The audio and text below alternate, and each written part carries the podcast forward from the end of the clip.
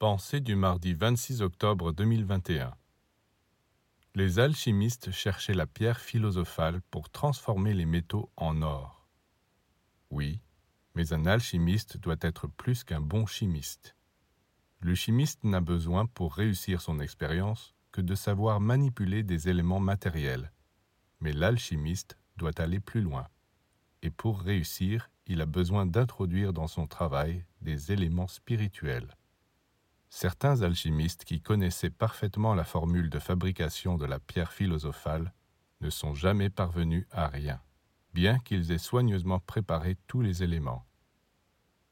Fabriquer la pierre philosophale est moins un processus physique qu'un processus psychique et spirituel, et celui qui veut l'obtenir doit étudier les vertus et les réaliser en lui-même. Ce n'est qu'à cette condition que la matière lui obéira et qu'il deviendra un véritable alchimiste.